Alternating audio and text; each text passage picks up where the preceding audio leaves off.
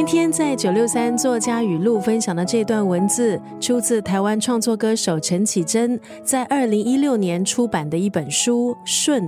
写歌是瞬间发生的事，很多创作灵感其实也在瞬间产生。生活累积的观察经历，都被收纳在创作、在写歌的瞬间。陈绮贞说，每一首她写的歌，标记了一段时光，还有一种感受。对听歌的人来说，或许也有不同的歌曲，标记着人生不同的时间段，以及当时不同的经历，而这些歌曲到最后都变成生命中的一部分。听着不同的歌曲，你可以回想过往的自己，当时是什么原因让我们可以勇敢飞翔，而又是因为什么原因让我们连走进巷口的力气都没有？这本书应该是所有喜欢陈绮贞创作的朋友会收藏的。书里有从来没有公开过的手稿，有关于陈绮贞歌曲创作背后的小故事，还有历程。陈绮贞手绘的笔记，让歌迷可以从另外一个层面更贴近陈绮贞，还有她的创作。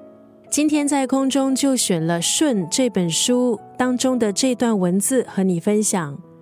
人跟人之间沟通的方式有很多种，即使我们能用各种语言文字交谈，但心中有很多话。在沉默的时候，就永远归于沉默了。我们应该都有相似的经验，不管再怎么熟的朋友，再怎么能够说心事的人，总会有一段时间或某个瞬间，平时和对方累积的亲密，还是没有办法一语不发就可以相通，了解彼此的心意。而那种内在沉默的空间，就像是一座座没有办法接近的岛屿。